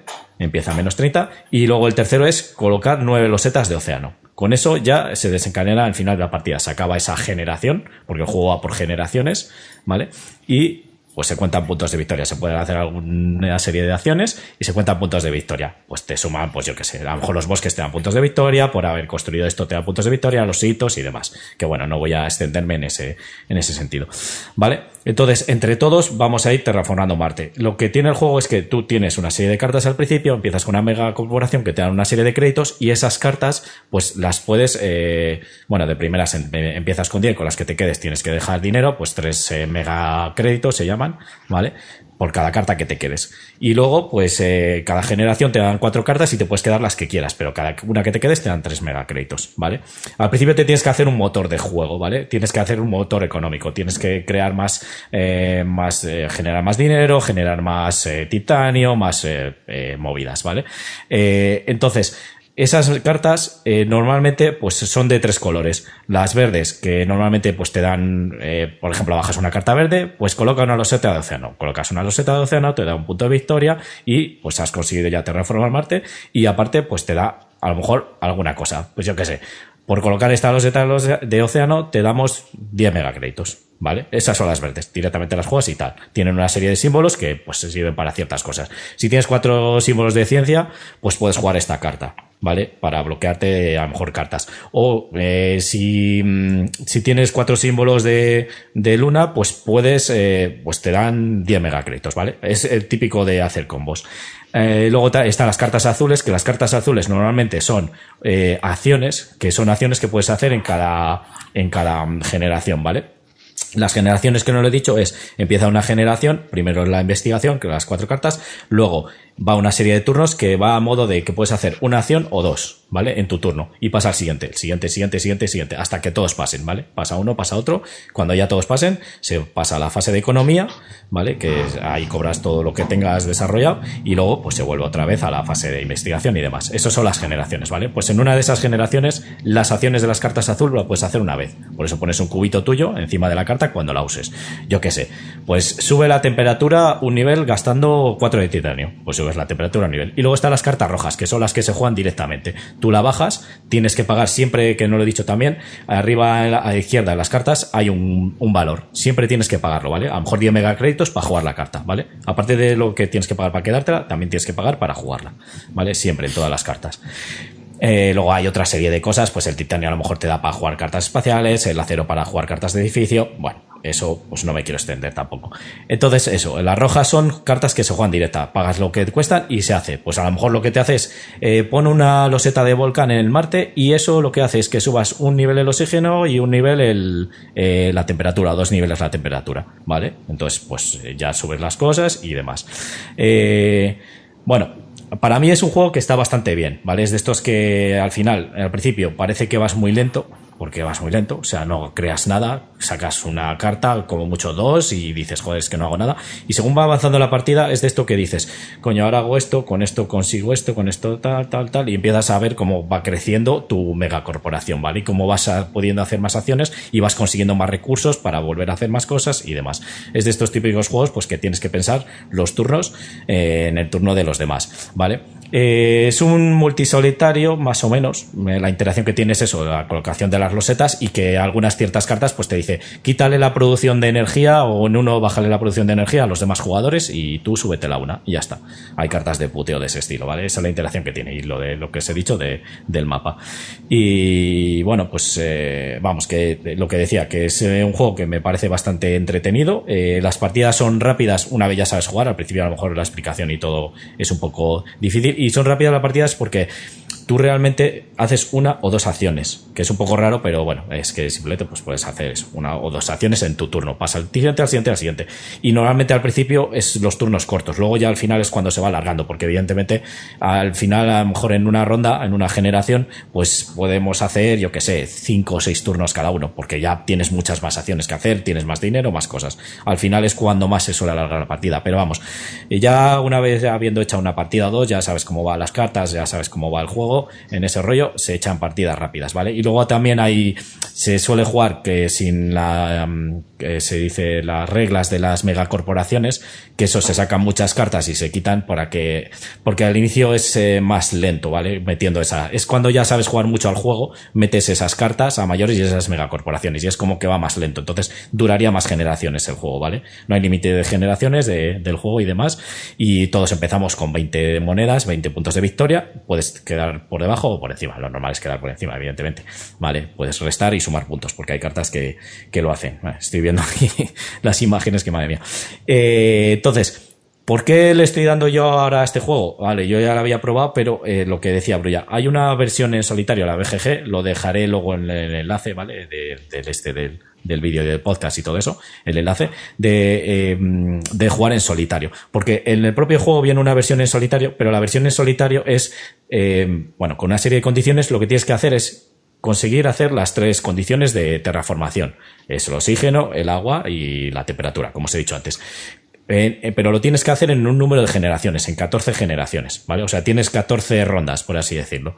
Si no lo consigues hacer en eso, no consigues llegar a los tres valores a tope, eh, pierdes la partida directamente, ya no cuentas puntos ni nada. Entonces, eso es un poco complicado porque, bueno, al principio, a lo mejor, encima es que tienes que jugar con la versión avanzada. ¿vale? Del juego. Es decir, tienes que meter las, la versión de megacorporaciones y tienes que meter las cartas que son más chungas de jugar, ¿vale? Porque cuesta más y todo, es como que arrecas. Y encima al principio de la partida, la partida normal, empiezas con la generación de todos los recursos, que hay seis tipos de recursos, ¿vale? Pues empiezas todos con uno, produces uno siempre de producción. En cambio, con la era de las megacorporaciones esta, eh, empiezas con todo con cero con lo que ya es un poco más complicado todo, ¿vale? Entonces, por eso el jugar en solitario, esa versión en solitario es un poco complicada de, de, jugar porque, bueno, para hacerlo y demás. Al final, pues bueno, también es verdad que cuando consigues terminarla, hacer las tres cosas y dices, ostras, y he llegado al final del turno, cuentas puntos, dices, guau, una maravilla, porque es, la verdad que sí que es un reto. Pero es lo que se me queda un poco corto y estuve viendo la versión en solitario. Entonces, la versión está en solitario, que está traducida al castellano. Ahora no me acuerdo el nombre, perdona, pero bueno, está traducido al castellano ahí en la BGG y ese te plantea como un jugador automa. Y el jugador automa es muy fácil, no es muy intrusivo, ni tienes que leer cinco reglas ni 20 reglas, no, es directamente. Le sacas cinco cartas y si salen cartas azules las pones en una pila, cartas verdes en otra y cartas rojas las vas descartando y subes la temperatura. Ya está. Cuatro cartas verdes, eh, pones un bosque cuatro, eh, tres cartas azules, eh, ¿crees qué es lo que se hacía? Así, pones una roseta de océano, ¿vale? Y ya está. Luego al final de la partida hay una serie de cosas y tal. Y también puedes usar, que la versión en solitario de que viene las reglas, puedes usar los hitos y las recompensas, que es otra cosa pues para conseguir puntos de victoria. Por ejemplo, el que haya creado ocho edificios, pues el primero que llega a esos ocho edificios puede eh, reclamar ese hito, ¿vale? En cambio en solitario, pues bueno, es otra serie de reglas, ¿vale? Es, eso en el modo solitario no lo puedes jugar. En esta versión en solitario que os estoy diciendo sí que lo puedes jugar, ¿vale? Y las recompensas lo mismo. Entonces, por eso también me adentré a jugar en esta versión Y la verdad que está muy bien, porque luego tienes como un modo fácil, que es en el, la, el jugador ya empieza sin ninguna mega corporación, y luego tienes el modo, el modo ya un poco más avanzado, que es el jugador ya empieza con una megacorporación. La coges al azar y te pone ahí en las propias reglas lo que hace cada megacorporación del jugador usuario. Por ejemplo. sí, no sé qué ha pasado. bueno, el, el, eh, o sea, las megacorporaciones de ella, por ejemplo, te puede decir, pues la, el, el, el Estelaya empieza con 50 de megacréditos o con 50 puntos o no sé qué, ¿vale? Te dan una serie de condiciones. O al final de la partida, si no has conseguido tantas cartas, pues consigue tantos puntos. Y él también puntúa al final de la partida por las cartas que tiene, por los hitos y todo eso. Entonces está bastante bien lograda, ¿eh? Ya me he echado un par de partidas y está, está muy chula. La, la variante está para jugar en solitario si realmente te gusta este Terraforming más. A ver, ¿es un juego para todos los públicos? No, o sea, te tiene que gustar el típico juego de gestión de, recursos, eh, como se dice, gestión de mano puede ser, ¿vale? Por así decirlo, ¿vale? De estos juegos de jugar cartas, gestión de recursos y, bueno, pues, eh, eh, y colocación de trabajadores, por así decirlo, colocación de los setas, ¿vale? Es, pero vamos, que es un juego que, Aquí pone una dureza bastante alta, no lo creo. Es más que nada porque es de estos que piensas una acción y a ver con esta carta tienes que eh, preverlo a varios turnos vista. Es decir, claro, yo me cojo ahora una carta cara, pero no voy a poder jugar ahora porque me dice que tengo que tener un límite de oxígeno de 5 o más y empieza en menos, o sea, empieza en cero el oxígeno. Entonces, claro, hasta dentro de no sé cuántas generaciones no voy a poder jugar. Entonces ahí es la decisión de si me la quedo porque luego en el futuro voy a jugar o no. Entonces, eso es la, estrategia que tienes que hacer. Y luego, pues ir pensando, ahora me quedo esta carta, dentro de tres turnos hago esto porque necesito tres de energía para poder hacer la otra carta. De esto de ir haciendo combos y demás. Pero realmente luego ya cuando, al principio se hace todo muy lento, pero luego cuando ya empiezas a echar dos, tres generaciones, empiezas a ver cómo el motor empieza a arrancar, cómo empieza a subir, cómo empieza a hacer todo. Y bueno, la verdad que para mí es un juego que te tiene ahí metido y te tiene entretenido. Así que bueno, pues eso, Terraforming más. ¿Alguna, alguna duda? No, yo es el típico juego este que todo el mundo le jugaba así tan de golpe que me echó para atrás enseguida. a mí me pasó igual. La gente estuvo dando tanta brasa, tanta bola que, que me negué en rotundo a ni siquiera probaré. Me, no. me pasó con este, con el Terra Mística y con el Gaia Project con esos tres. dieron tanto la brasa que dije a la mierda. No me digas eso, que estoy a ver si eh, consigo eh, engañar a la hija a jugar al Gaia Project. es un eurazo, total. Sí, sí, sí. Claro. Me recuerda un poco a este. No. Es que. El de las tierras, de que las vas cambiando, no sé qué. No, sé. No. Gaia Project es un euro muchísimo más duro que este. Este al final, creedme que parece que es duro, pero es que no es nada. O sea, al final es eso, es sumar y restar y ya está. Es que no tiene mucha cosa. O sea, no, no es nada duro. El Gaia Project sí, porque el Gaia Project tienes las, eh, los, ¿cómo se llama? La, eh, joder, los estos de tecnología, los tracks de tecnología, que no me sale el nombre, los tracks de no sé qué, los tracks de puntos. Bueno, es que tienes mil tracks y puedes hacer muchas cosas y bueno, pues tienes, en el Gaia Project a lo mejor tienes, no sé, 7, 10 acciones, no sé, posibles para hacer en cada turno. Y es, es de estos de. Es un euro durote. Durete, pero que está. jugar un juego entretenido, ¿a qué voy a jugar a ese? bueno, oye, yo siempre me gusta. para gustos colores. Siempre. me gusta dar la, oportunidad a algún juego, ¿sabes? Yo, por ejemplo, este Terraforming más, pues por eso, como veía que tampoco iba a jugar mucho, pues dije, voy a ver si hay alguna variante en solitario. Y la verdad que está muy lograda. Para si le queréis para jugar en solitario, yo le recomiendo, ¿eh? está bastante bien. Pero la versión esta que, que os dejaré luego el enlace, que está bastante chula. Luego hay otra versión en solitario, que esa le estuve preguntando eh, a Tomás precisamente, porque dije, ¿se puede jugar sin expansiones? Porque claro, hay varias variantes en solitarios y solo está en inglés y es un poco coñazo. Entonces, esa hay que tirar dados y tal, y a lo mejor es mucho mantenimiento para la IA, entonces no me, no me gustaba mucho. Por cierto, el Gaia Project tiene también modo solitario y la IA está bastante, bastante bien. Creo que es de Chuchi y la IA es muy fácil, es sacar una carta y hacer las acciones. Entonces, bueno, por eso también le he podido jugar, porque veo a Erija que se está riendo un poco y diciendo, no voy a jugar nunca contigo. bueno, hacerme alguna cuestión, lo que sea. Decirme, pues es una puta mierda, lo que sea. Pero bueno, no sé, no tenéis ninguna duda. Eh, es que no, no, porque no, ni siquiera he intentado. Eh, me pasa que me Es que era esto de que en la asociación eh, todo el mundo jugaba al, al el terraforming. Mm. Íbamos a no sé qué jornadas y a jugar al terraforming. Íbamos a no sé dónde, una de terraforming. Uf. Em, entonces, no sé, no, a mí me pasa a mí, pues eso, el, el, Twilight Struggle eh, alguno más de estos que es que ni, lo he intentado de, la saturación que tengo antes de probar. que dicen que es bueno y seguramente a mí me gustase porque es de convear, pero no sé. Sí, no sé qué. Pruébalo un día. No es que hay demasiado para jugar. Si no lo cuentes y ya está. ¿Eh? Que no lo cuente luego que ha jugado y ya está. Claro, exactamente. Ahora que he vuelto a entrar ahí al, al círculo de los alquimistas. Ah, yo creo que ibas a decir, he vuelto a entrar a los Gozelas, que al final me arrepentí no, he entrar ahí a saco Oli 500 pavos. No, no, no, Me llegó la cordura a tiempo. Ya te digo. Bueno, pues nada, pues lo mejor y lo peor, ya he dicho, lo mejor para mí que es un juego que, aunque mm, ponga aquí en la BGG que es un peso, yo creo que no, sea, no es para todos los jugadores, evidentemente, para la gente no jugona, ¿no? Es gente que le guste los euros, porque es un euro, bastante de estos. No muy complicado porque es lo que digo, es que las acciones son muy fáciles. Al final es juegas carta y haces la acción que te pone. Y las cartas no te hace falta ir a las reglas a decir, es que esta carta que hace, no, no, no te hace falta. O sea, la propia carta te dice, pon una roseta de océano y la pones y ya está pon una roseta de ciudad o sube tres la temperatura, es que no hacen más las cartas. Y bueno, pues símbolos tal, es muy fácil. Y las acciones es eso, o pones, o juegas una carta o haces una, una acción que hay básicas típico de estos juegos de, por ejemplo, pues pago 15 monedas y subo una de la temperatura o pongo una roseta de océano, tal. Vale, eso es lo típico que hay, o lo de los hitos. ya está, no tiene nada de fácil. Eh, se echa una partida, pone aquí que son 120 minutos, sí, porque bueno, pues eh, ya digo, a lo que va al final de la partida sí que se va alargando, entonces puede ser dos horas. Si yo creo que diría, pues a lo mejor son 45 minutos o más por jugador, puede ser. Entonces, cuanto más jugadores, evidentemente se alargará no sé.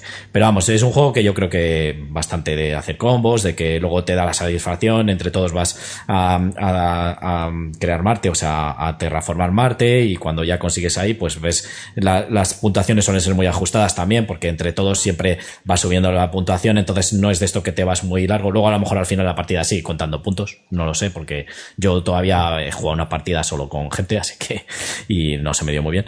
Eh, pero bueno, es de estos que suele ir a las partidas pilladas por lo que me han dicho. Y luego, sobre todo, por eso, la versión en solitario es eh, para jugar a este juego. Ya la que viene en las reglas está bien, aunque sea solo terraformar Marte, pero está bien. Pero si encima os bajáis esta variante, está genial. Y lo peor, pues eh, eso que decía que decía la hija, que a lo mejor es que como este juego tanto se habló de él, pues es que a la gente la ha saturado. Es como decir, Terraform y Mar, qué pesados sois. Es que a todo el mundo le gusta, es una maravilla de juego. La verdad que, bueno, pues a lo mejor es eso y sobre todo también los componentes, que los componentes es verdad que, sobre todo los cubitos de, de la economía, que les hay de colores, pues eh, el bronce, el plata y el oro, por así decirlo, eh, como que son un poco chufas y se descolorean un poco y tal, y bueno, pues era un poco así. Luego los tableros de jugador son de papel directamente, o sea, es una cartulina, podían haber sido un poco más gordos, no sé, los componentes yo diría que es lo peor de este juego, pero, eh, y bueno, pues eso, que tuvo mucho hype al principio y que la gente la satura. Así que, pues eso. Eh, nada, pues Terraforming Mars. Eh, un juego que salió en 2016, ¿vale? Que ha tenido tanto hype y demás. Es un juego de 1 a 5 jugadores, en la comunidad dice de 1 a 4, mejora 3, de 120 minutos de tiempo, pone aquí en la BGG. Una edad de 12 años en adelante, la comunidad dice de 12 años en adelante, y un peso de 3,24 sobre 5, que es lo que digo yo, que es que no entiendo el peso este de los votos, porque realmente, o sea, para mí hay juegos bastante más, más eh, duros que este, más complicados, no es tan complicado. Y el autor es Jacob Fiselius, ¿vale? Que, bueno, pues este fue, creo que es su primer juego, si no me equivoco. Ahí a lo mejor meto la pata. No. After the Virus. After the Virus. Ese he oído hablar muy bien de él. Como mínimo ibas antes. Vale, pues entonces he metido la pata. Pues eso, Jacobs Pixelius. Vale, pues hasta aquí yo creo que, bueno, no nos hemos extendido mucho, así que bien. Hasta aquí este le toca jugar a Sauron, este turno 4 de la temporada 3, el número 44. Eh, esperemos que os haya gustado. Eh, perdonar por todos los inconvenientes que hemos tenido, sobre todo perdonar a Aleja, porque, bueno, tiene lag y aparte el retraso. Eh, dos, paz, está haciendo así paz, el símbolo de paz. Y nada, bueno, no lo he dicho al principio, ya sabéis, aquí debajo están nuestras redes sociales, que son en Facebook e Instagram, le toca jugar a Sauron, en Twitter jugar a Sauron, y luego tenemos nuestros canales de YouTube y Twitch, en los que pues retransmitimos, aparte de esto de en directo, el le toca jugar a Sauron, este vídeo podcast, también pues subimos vídeos, hago yo partidas en directo, pues en Twitch y luego las subo en YouTube y demás, y haremos otras ciertas cosillas que estamos esperando, bueno, creo que lo va a hacer por Instagram. No sé si querías hablar no sé, algo. Eh, no, es que he visto que está saturado ya de eso. No sé. A lo mejor subo la foto de los juegos y, ya está. Bueno. Es que. No sé, ya veré. Bueno, Pero ya bueno, solo quiero decir que, que no me toca un foro trajano.